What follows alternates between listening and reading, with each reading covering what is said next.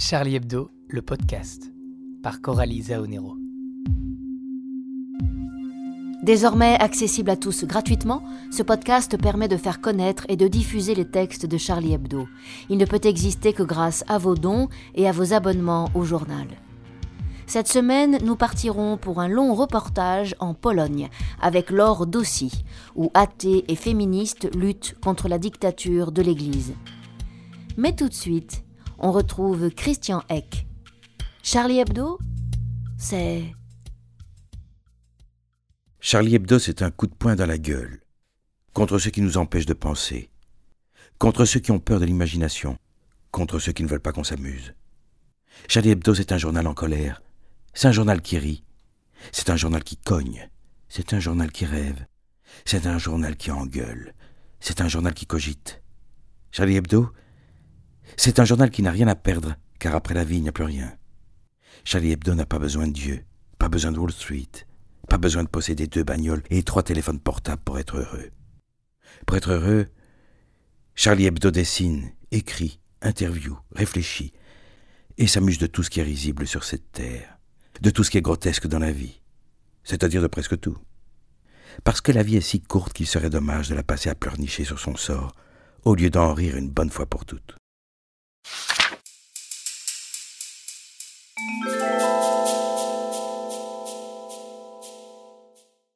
L'édito de RIS. La perspective d'un vaccin contre le Covid-19 fait à la fois rêver et fantasmer. Rêver car tout le monde en a ras-le-bol d'être confiné et espère un vaccin qui permettra de reprendre une vie à peu près normale. Fantasmer car aussitôt le mot vaccin prononcé, les militants anti-vaccins s'agitent en tous sens. Ce qui, il y a un siècle, était considéré comme un progrès contre la rage, la polio, la fièvre jaune ou le typhus, est aujourd'hui présenté comme un fléau. on ne va pas s'épuiser à contrer les arguments des anti-vaccins, car toutes les réponses qu'on leur opposerait seraient détournées pour valider leurs théories selon lesquelles le système leur est hostile. Cette tendance est non seulement inquiétante pour des raisons sanitaires, mais aussi pour des raisons démocratiques. Les démocraties modernes n'ont pu s'imposer qu'après avoir mis de côté l'irrationnel de la foi et l'arbitraire politique qui en découlait. Une société dirigée par un monarque, oint d'une huile sainte, qui fait de lui le représentant de Dieu sur terre, est un piètre espoir pour ceux qui espèrent améliorer le sort des hommes. Même euh, s'il arrive parfois à la science de se tromper, elle seule peut nous débarrasser des légendes et des mythes qui entravent l'épanouissement de l'esprit.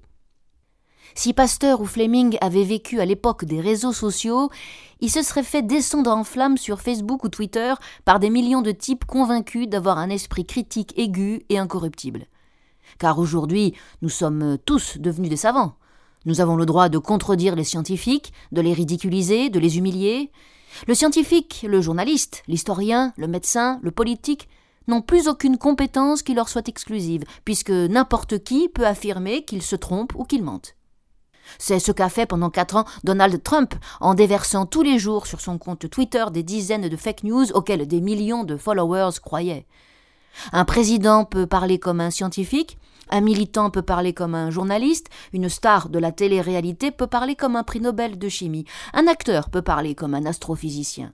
Le village global a mis tout le monde au même niveau, donnant l'illusion que la démocratie et son rêve d'égalité étaient atteints en conférant à tous la même légitimité pour discuter de tous les sujets. Il y a un malentendu profond avec la démocratie. Elle permet d'affirmer nos différences et en même temps nous proclame tous égaux. Différents et en même temps égaux. Comment résoudre ce paradoxe? L'égalité s'applique à nos droits et à nos devoirs, mais pas à nos capacités intellectuelles ou physiques, et nos différences s'expriment à travers nos capacités intellectuelles ou physiques, mais ne doivent pas conditionner nos droits et nos devoirs. Celui qui osera dire non, vous n'êtes pas compétent pour parler de ça, sera accusé de remettre en cause le principe d'égalité, qui pourtant ne concerne pas les qualités intellectuelles des individus. Et qui aura la légitimité de dénier aux uns et aux autres le droit de discuter des sujets les plus complexes? Quant à celui qui osera réfuter les pourfendeurs de la science officielle, mais il sera aussitôt soupçonné de vouloir servir le système. Et les théories les plus fantaisistes seront diffusées dans une ampleur telle que ce sera aux dépens de celles déjà validées par les protocoles scientifiques classiques. Lors du procès d'Abdelkader Mera en 2017, il était saisissant d'entendre cet islamiste affirmer que les imams étaient des savants et que l'islam était une science religieuse. Les mots savant et science, habituellement utilisés pour contredire l'obscurantisme de la foi et de la superstition, étaient pris en otage, vidés de leur sens, pour démontrer l'inverse de leur signification première. Après le discrédit de la science, telle que nous la connaissons depuis deux siècles, s'opérera le discrédit de la démocratie.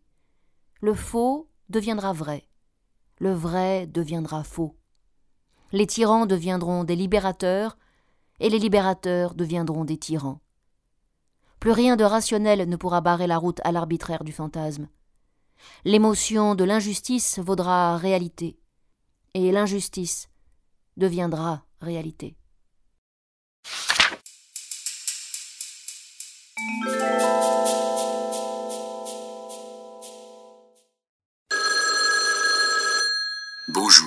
Vous êtes bien sur le répondeur de Charlie Hebdo. Veuillez laisser un message après le signal sonore. Ouais, salut tout le monde, c'est Emma. Après l'assassinat de Samuel Paty, on a eu droit, en, tant que lycéen, à une semaine de rentrée assez mouvementée. Euh, tous nos profs se sont exprimés et tout ce qu'ils ont trop longuement baratiné peut se résumer en quelques mots. Tout est de votre faute, de la vôtre et de celle de vos caricatures, qui ont même été comparées aux propos antisémites de Dieudonné mais aussi que tout ce qui vous est arrivé était mérité. J'ai essayé hein, pourtant de réagir et de vous défendre, mais du haut de mes 16 ans, j'ai rien pu faire à part me mettre certains profs à dos. De, toute façon, un élève aura toujours tort face à un adulte, donc euh, je suis écœurée. C'est comme ça que nous devrions être éduqués, ça me dégoûte. Voilà, bah, salut à tous euh, et tenez bon courage pour la suite. Courage, salut. Salut Charlie Hebdo, je m'appelle Pascal, j'ai 35 ans, j'habite en région parisienne, et je voudrais qu'on parle du non-culte. C'est quand même la première religion en France, le non-culte, les non-croyants, les athées. Et c'est la mienne. Cette religion-là, elle est discrète. Elle fait pas parler d'elle. D'ailleurs, on lui demande jamais son avis. Ces adeptes ne sont que rarement invités dans les médias ou conviés à l'Élysée pour, euh, pour donner son avis sur la fermeture des lieux de non-culte. Et pourtant, les religieux de tous bords nous menacent des pires tourments en enfer, ou de mort, ce qui est pas, est pas très marrant, vous, en conviendrez. Bon, pourtant, nous, on représente aucun danger ni pour la République, ni pour le monde des vivants. On est très attaché à la laïcité, on respecte les règles. Alors, est-ce que le moment n'est pas venu de nous faire entendre De descendre dans les rues? On peut le faire, hein, les cathos l'ont fait sans s'être inquiétés le week-end dernier. Donc, descendre dans la rue et très fort. Religieux du monde entier, retournez dans vos églises, retournez dans vos synagogues, dans vos mosquées, et foutez-nous la paix.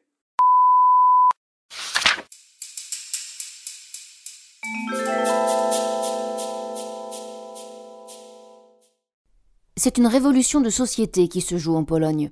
Le droit à l'IVG y est déjà très limité, mais la Cour constitutionnelle a voulu le réduire encore plus en interdisant l'avortement en cas de grave malformation du fœtus. Plus d'un demi-million de personnes sont descendues dans la rue, parfois jusqu'au fin fond de petits villages. Eh bien, un mois après, la mobilisation ne faiblit pas et va au-delà des revendications féministes. Il s'agit de faire plier la droite dure qui est au pouvoir, mais aussi l'Église, dont la mainmise sur la société est énorme. On est allé à la rencontre de ces militants athées et féministes, ça va de pair dans le pays, qui se battent contre ces forces obscurantistes. À rebours de certains jeunes en France qui veulent renouer avec la religion, et eh bien là-bas, ils tentent de la mettre hors d'état de nuire. Une enquête de l'or d'Aussi.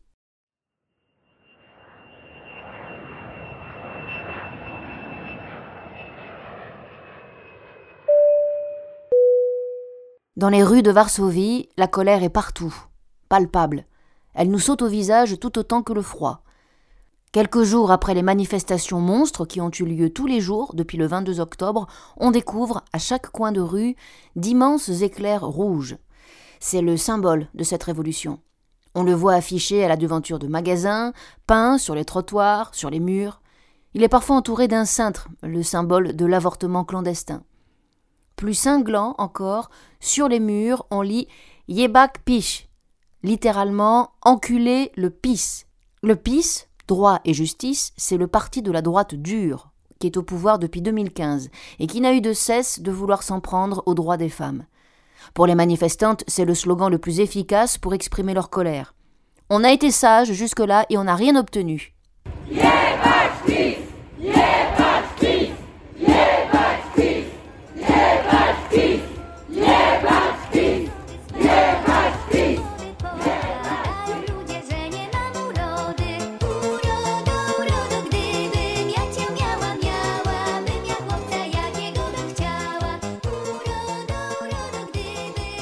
Alice et moi, on arrive quelques jours après le début du mouvement. Alice, c'est la dessinatrice qui m'accompagne pour illustrer le reportage. si vous voulez voir ses dessins, il faut acheter le journal ou bien être abonné au site.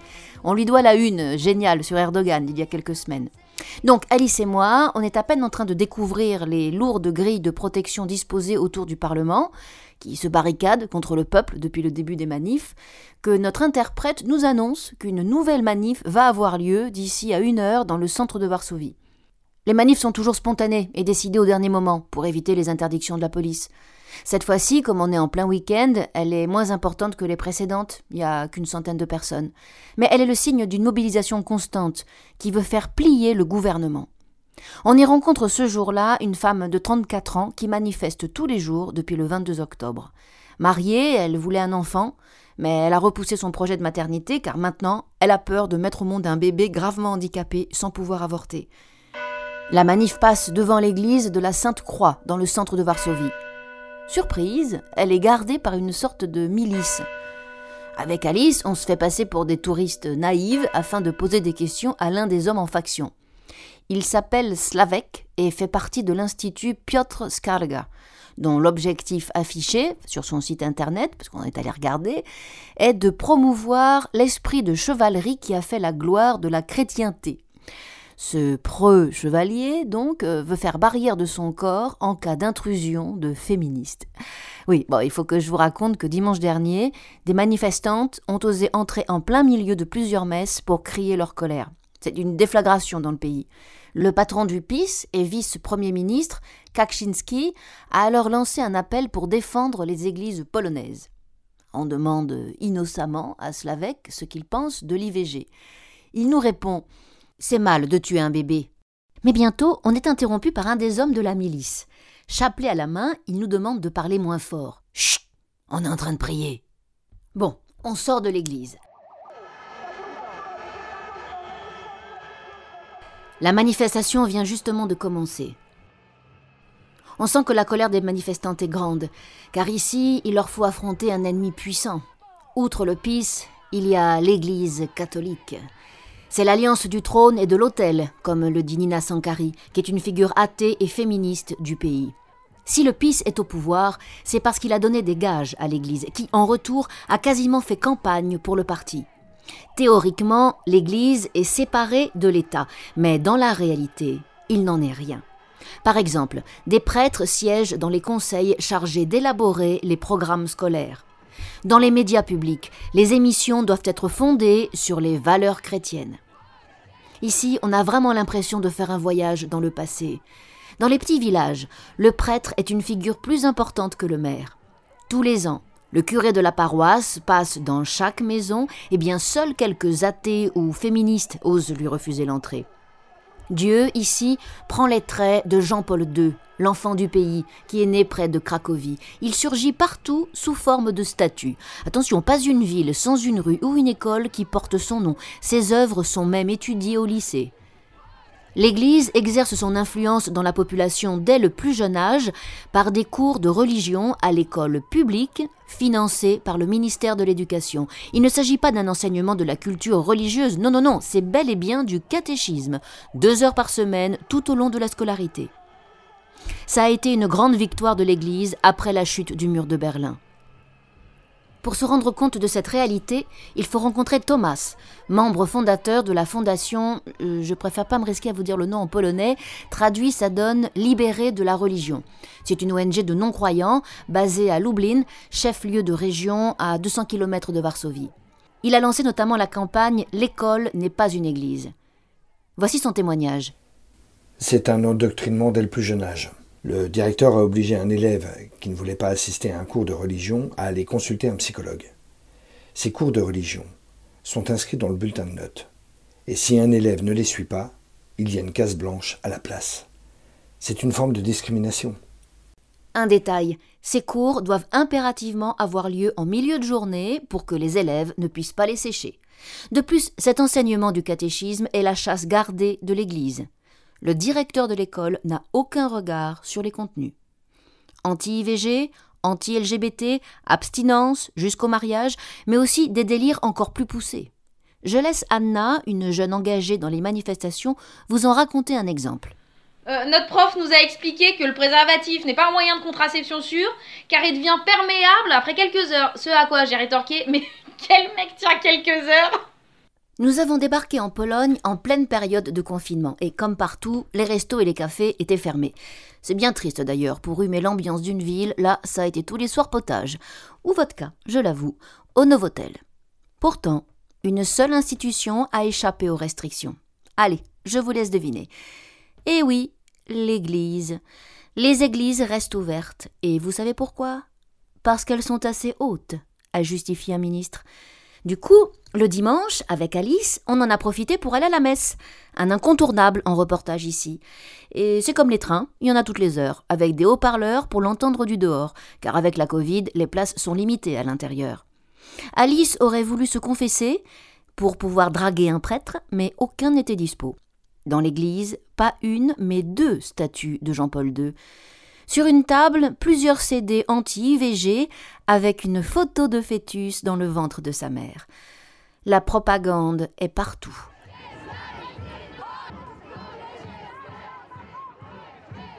En sortant, on tombe sur une nouvelle manif, spontanée elle aussi. Celle-ci est à l'initiative des psychologues de la capitale. On y rencontre Cassia, elle a 32 ans. On lui demande pourquoi elle est là.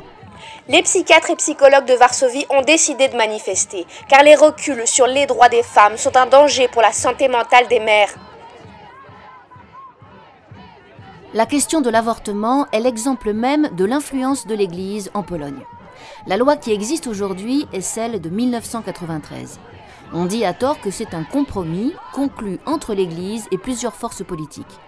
Il autorise l'IVG en cas de viol, de grossesse dangereuse pour la future mère et dans le cas où le fœtus présenterait de graves malformations. Eh bien, c'est justement cette dernière option qui risque d'être supprimée. L'Église, dans ce pays, est tellement perçue comme s'opposant aux droits des femmes qu'être féministe et athée, eh bien, c'est une évidence ici. On rencontre Eva, née en 1947, une féministe historique. On prend conscience avec elle que toute une génération de femmes ici a connu l'IVG qui était autorisé au temps du communisme. Je vous laisse écouter son témoignage. Avant, les Suédoises venaient en ferry chez nous pour avorter. Maintenant, c'est l'inverse. L'Église a instillé l'idée que l'on reste traumatisé par un avortement. C'est un mensonge qu'il martèle. Et je sais de quoi je parle. J'en ai vécu trois dans ma vie. Eva a vu la vidéo d'une manif qui a eu lieu à Szczecinek, une petite ville de Pologne, où plusieurs jeunes femmes lancent à un prêtre Barre-toi au Vatican. On la visionne aussi, et c'est impressionnant de voir la détermination de ces adolescentes, certainement des lycéennes. Ça aurait été impossible à mon époque. C'est la première fois en Pologne que les jeunes osent parler comme ça à un prêtre. Il y a quelques années, les athées pouvaient se faire cracher dessus. Je me rappelle, dans mon village, les femmes se relayaient pour aller à tour de rôle faire le ménage chez le curé. Quand il est venu à la maison, ma grand-mère m'a demandé de lui baiser la main. J'ai refusé. C'est comme ça que j'ai commencé ma carrière de féministe athée. Ces jeunes qui la réjouissent, qui osent dire merde à l'église, on en a rencontré plein. À Louch, le lundi, c'est jour de manif. Alors que c'est une agglomération moyenne, il y a eu jusqu'à 30 000 manifestantes. C'est une de ces villes dans lesquelles des militantes sont entrées dans des églises, en pleine messe, habillées en robe rouge et cornette blanche sur la tête, comme dans La Servante écarlate, vous savez, le livre de Margaret Atwood. On a atteint un tel niveau de colère et de rage ils se sont permis d'entrer dans nos vies sans enlever leurs chaussures. C'est une expression polonaise. Alors on le fait aussi. C'est Magda qui parle. Elle est engagée chez les Verts, elle a les cheveux teints en orange et elle milite depuis 2016. À l'époque, un projet de loi voulait déjà interdire l'avortement. Ça a été un déclic pour beaucoup ici. Les manifestations avaient fait reculer le gouvernement. Il y a là aussi Alex, 31 ans, qui est en couple avec Cassia, jeune trans. Elles ont un enfant de 2 ans. Puis Mania, 24 ans, mais qui en fait beaucoup moins. Elle ne s'était jamais engagée jusque-là. Elle arbore un petit éclair rouge peint sur la joue. Elle se dit très timide et introvertie. Son meilleur ami, c'est son chat. Elles font toutes partie de l'association Les Meufs pour les Meufs. Bah, d'abord, j'ai arrêté d'aller à l'église quand j'étais au lycée. Enfin, il m'arrivait de prier encore euh, quand j'avais peur. Et puis après un événement traumatique, je me suis mise à prier. Je me suis dit, mais arrête, t'es folle. En fait, j'aurais pu réciter un poème, ça aurait été pareil. je me suis rendu compte que hum, c'était un simple mécanisme, un moyen de me calmer que de réciter en boucle quelque chose. Alors maintenant quand quelqu'un me parle de Dieu, je pouffe de rire. En parlant avec ces jeunes femmes, on prend soudain conscience de manière plus réelle que question IVG, elles en sont au même point que les Françaises des années 1960, c'est-à-dire la clandestinité. Il y a quelque chose de totalement anachronique de les voir si modernes et de réaliser qu'elles n'ont quasiment pas accès à l'avortement. On apprend que même en cas de viol, c'est impossible de se faire avorter dans la région du Sud-Est, qui est encore plus conservatrice, car aucun médecin n'accepte de pratiquer des IVG. Comme en France à l'époque, pour pouvoir avorter, ce sont des associations qui organisent les voyages à l'étranger. Il y a aussi celles qui en rapportent des pilules abortives, salutaire modernité qui n'existait pas dans les années 1960, mais qui les laisse tout de même dans une dangereuse solitude, sans qu'elles puissent être hospitalisées en cas de complications. Le petit groupe se rend ce soir-là à leur 18e manif, toujours devant le siège du PIS de la municipalité. Une centaine de personnes dont les prises de parole se succèdent. Surprise, celle qui parle le plus, qui harangue la foule, c'est la jeune Mania qui se disait si timide. Au micro, un peu plus tard, un homme, Marcine, lance un appel pour l'apostasie. Il faut se désinscrire de l'Église. Il faut se faire rayer des listes de baptême. Pour ne plus qu'on soit comptabilisé comme catholique. Je ne veux plus que le clergé puisse dire que 95% des Polonais sont cathos. L'Église, c'est une organisation criminelle qui représente un État étranger. Tout au long de notre séjour, on découvre que cet appel à l'apostasie est très suivi chez les manifestants. C'en est presque surprenant. C'est un geste qui leur paraît crucial, comme euh, déchirer sa carte d'un parti dans lequel on aurait été enrôlé de force. Ce mouvement prend de l'ampleur. Au cours d'une des manifs spontanées, on pose la question. Eh bien, à chaque fois, nos interlocuteurs ont déjà franchi le pas ou envisagent de le faire. Il y a même une jeune femme qui nous a dit que, même pour ses funérailles, elle ne voulait pas remettre les pieds à l'église. Dominique a vingt ans, il est étudiant, il est gay, il nous confie qu'il est lui aussi en train de réunir les papiers pour une apostasie. Écoutons-le. Je veux montrer que l'Église doit cesser d'influencer la politique. Pour mes parents, l'Église était encore le lieu de la liberté face au communisme. Mais ça s'est inversé. Maintenant, c'est le lieu qui empêche la liberté. Je suis athée depuis la fin de l'école primaire. On discutait de sujets politiques comme l'avortement en cours. Ça n'était plus des cours de religion, c'était de la propagande. Je me souviens être sorti de la classe. Quand ils vont à la messe, les personnes LGBT entendent qu'être homo, c'est péché. Ça interrompt leur relation avec l'Église. C'est pour ça que souvent les homos sont athées et que l'apostasie devient un acte de protestation. On découvre à cette occasion que l'interprète qui nous accompagne est apostate elle aussi. Du coup, on lui pose des questions. Elle nous explique qu'il faut passer par un rendez-vous obligatoire avec le prêtre qui tente de vous mettre la pression. Avec elle, ça n'a pas duré longtemps. Elle en rigole. On retrouve euh, Nina Sankari, la figure féministe athée du pays, vous savez, dont je vous ai parlé au début du reportage. Elle a fondé en Pologne plusieurs organisations athées et se réjouit de cette vague d'apostasie. Chaque année, elle organise des rencontres internationales entre non-croyants. En dix ans, 2 millions de croyants ont quitté leur foi et 1 million l'ont fait ces deux dernières années. La Pologne est leader mondial de la déchristianisation chez les jeunes. On se demande si cette révolution est le fait d'une minorité éclairée dans le pays. C'est difficile de se prononcer pour l'instant. Toujours est-il que, pour la première fois, des manifestations ont eu lieu dans des petites villes très reculées. On nous dit que c'est aussi massif que Solidarnosc et que ce ne sont pas que des féministes qui sont en colère. À Torun, qui est une ville moyenne à trois heures de Varsovie, lorsqu'on interroge quelques habitants dans la rue, on se rend compte que le ras-le-bol est bien présent. Je suis toujours chrétienne, mais j'en ai assez du pouvoir de l'Église. On ne veut pas un accès total à l'IVG, mais au moins rester à la loi telle qu'elle existe aujourd'hui, sans la restreindre. Je n'ai pas été manifesté, mais je soutiens le mouvement. Justement, depuis que ce mouvement a débuté, la popularité du gouvernement a chuté de 10 points. C'est toute une société conservatrice que les manifestants veulent mettre à bas. Plusieurs luttes se rejoignent, dont celle des LGBT. Je retrouve Bogumil et Mirao, amis d'amis que j'avais déjà rencontrés il y a une dizaine d'années lors d'un précédent voyage à Varsovie. À l'époque, l'heure était à la fête, ils étaient fiers d'habiter un pays en pleine croissance économique, et les dirigeants qui tiennent aujourd'hui des propos homophobes n'étaient pas encore au pouvoir. En discutant avec eux, on réalise la violence du discours anti-LGBT martelé à présent à longueur de journée. Un archevêque a parlé de peste arc-en-ciel. C'est de plus en plus pesant pour eux de vivre dans leur propre pays. Nous ne sommes pas des personnes, nous sommes une idéologie. Mirao et Bogomil ont manifesté, eux aussi, mais ils pensent que c'est peine perdue ici et que ce sera de pire en pire. Alors ils ont décidé de partir définitivement. J'ai travaillé dix ans sur des projets publics, je me suis impliqué dans le développement de mon pays, et maintenant je dois le quitter. Je suis bouleversé. Les prémices du pire, peut-être, nous les voyons le jour de notre départ. Chaque année, le 11 novembre, toute l'extrême droite de la Pologne défile à Varsovie, manière de fêter le retour à l'indépendance du pays qui a eu lieu en 1918. Je vous rappelle que l'année dernière, des députés d'extrême droite ont obtenu 6,8% des suffrages et plus de 1,2 million de voix, alors même que le PIS est au pouvoir et qu'il est déjà bien à droite. Dieu, honneur, patrie, scande la foule.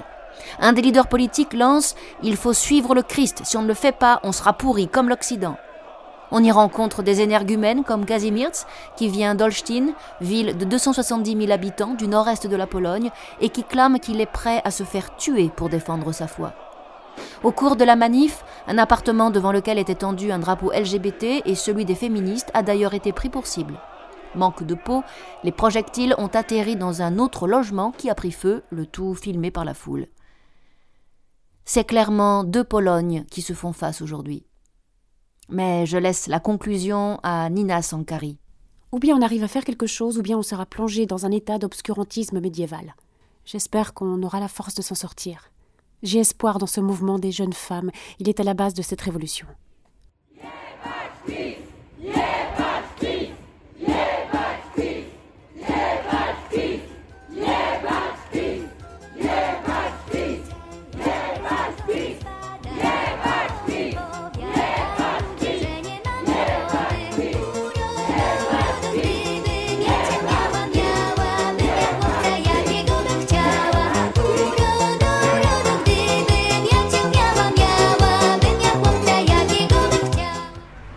Quittons à présent les manifestations pour nous diriger vers un vieil immeuble de Varsovie.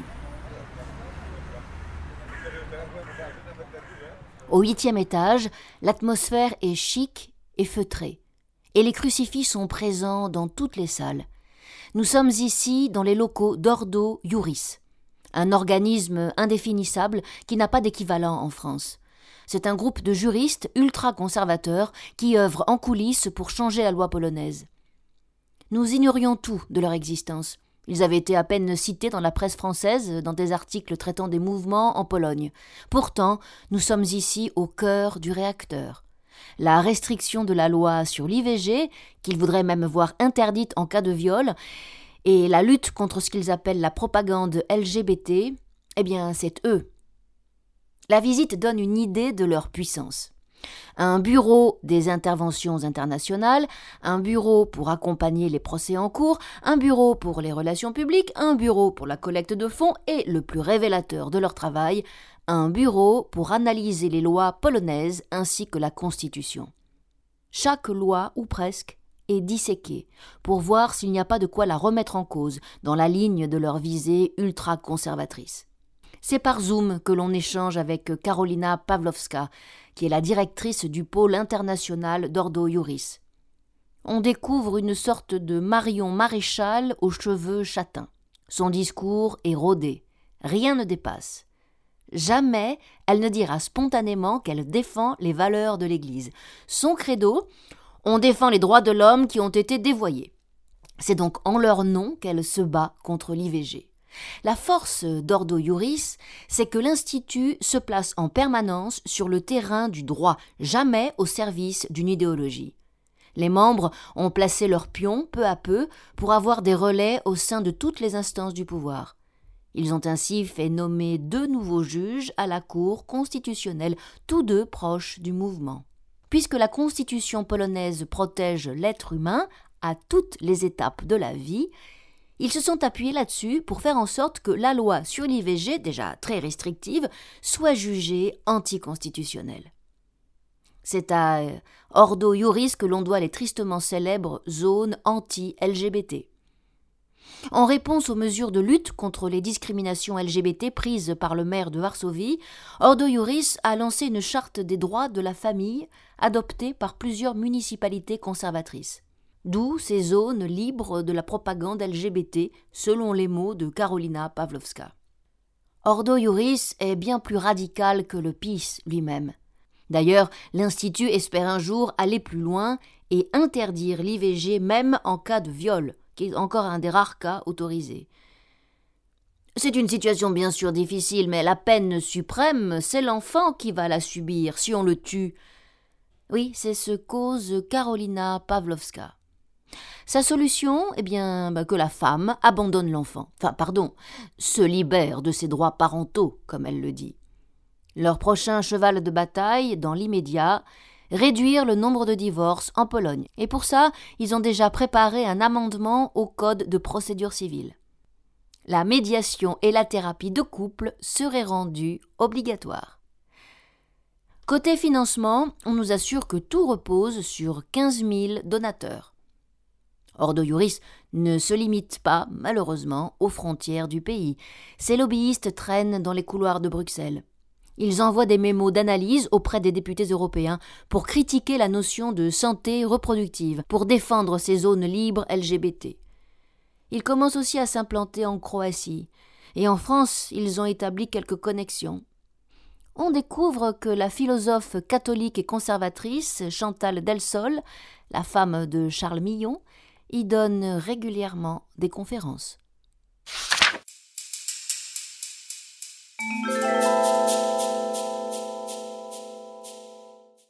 Les brèves, en spéciale dédicace pour nos amis polonais. Pourquoi appelait-on le pape Jean-Paul II? Parce qu'il avait deux béquilles. Mais s'il avait bandé, on l'aurait appelé Jean-Paul III. Première bénédiction du pape sur Twitter. Ensuite, il multipliera les pains sur eBay et les enfants de cœur sur YouPorn. En apprenant qu'il y a 1,1 milliard de catholiques sur la planète, la Sainte Vierge, qui a encore des RTT à prendre, a le regret d'annoncer qu'elle ne pourra pas apparaître à tout le monde. Mère Teresa ne sait pas à quoi sert un préservatif. Elle croit encore que c'est un gant mappa pour les preux. Le pape François lave les pieds de détenus repentis de la mafia. Et la mafia lave l'argent sale du Vatican. Peut-on se foutre de la gueule de Jésus? Euh, en tant que juif ou en tant que chrétien? Le pape François n'a qu'un poumon, mais possède deux couilles. Malgré cela, il est pour la cigarette et contre le préservatif.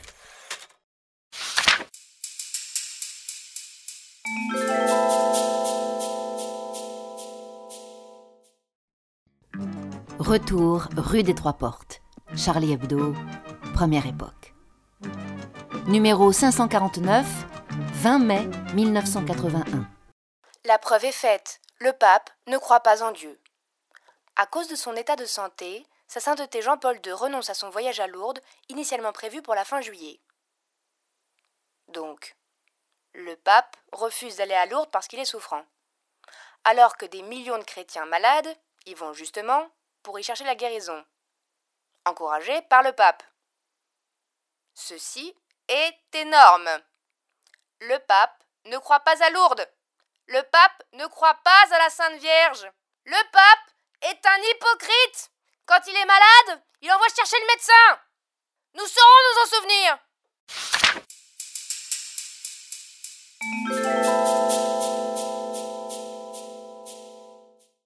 Des vieilles crétiniseries. Lu dans un vieux Libération. Rachid Temal, sénateur socialiste du Val d'Oise. J'aime les militants socialistes. C'est con, hein, mais j'adore être avec eux, échanger, débattre. Euh, oui, en effet, c'est con. Lu dans un vieux journal, Le Point. Éric Zemmour, incroyable talent. L'action politique, c'est un autre métier pour lequel je ne suis pas forcément doué. Je n'ai pas envie de devenir député européen. Oh, bah ça nous ferait pourtant des vacances. Lu dans un vieux Paris Match, Benjamin Netanyahou. Ici, les droits des femmes, des chrétiens, des musulmans, des homosexuels sont défendus. Oui, enfin, à condition qu'ils ne soient pas palestiniens. Revue sur BFM TV. Sylvaine Landrivon, candidate au poste d'évêque qui peut toujours rêver. L'Église a une vision totalement archaïque et masculine des choses. Oui, d'ailleurs, c'est pour ça que ça s'appelle l'Église. Christian Louboutin, cordonnier. Même les gens qui savent très bien dessiner ne savent pas faire un soulier. Surtout les gens qui savent très bien dessiner, Christian, ils ont autre chose à foutre. Lu dans un vieux Libération, l'extrait du rapport de l'IGPN sur l'affaire Cédric Chouvia. Monsieur Chouvia avait, au cours du contrôle, adopté une posture d'insolence, à laquelle les policiers avaient répondu dans un premier temps de façon décontractée, sur un registre confiant parfois à la familiarité, bien que le vouvoiement soit resté la règle des deux côtés. Ah, on se demande bien comment des gens aussi civils ont pu se quitter fâchés. Gérald Darmanin, Robocoq, je récuse le terme de violence policière. Les principales victimes de violence, notamment en manifestation ou lors d'interpellations, ce sont les policiers et les gendarmes. Vous savez ce que c'est, vous, de se prendre un œil dans la matraque?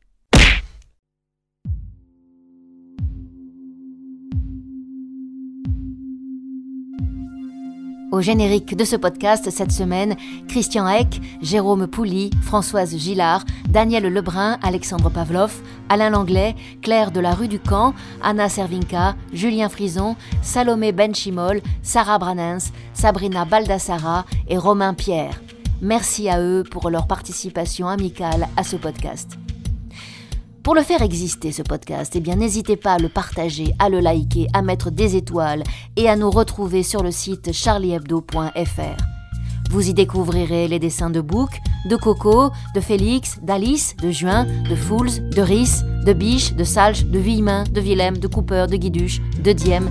Vous aurez également accès à toutes les chroniques, aux dossiers, aux enquêtes menées et écrites par la rédaction. Vous pouvez aussi nous suivre sur les réseaux sociaux et participer à la diffusion de nos posts. Encore et toujours merci à Louis Rigou pour le jingle et à Julia pour le mixage. À la semaine prochaine pour le nouveau Charlie Hebdo, le podcast.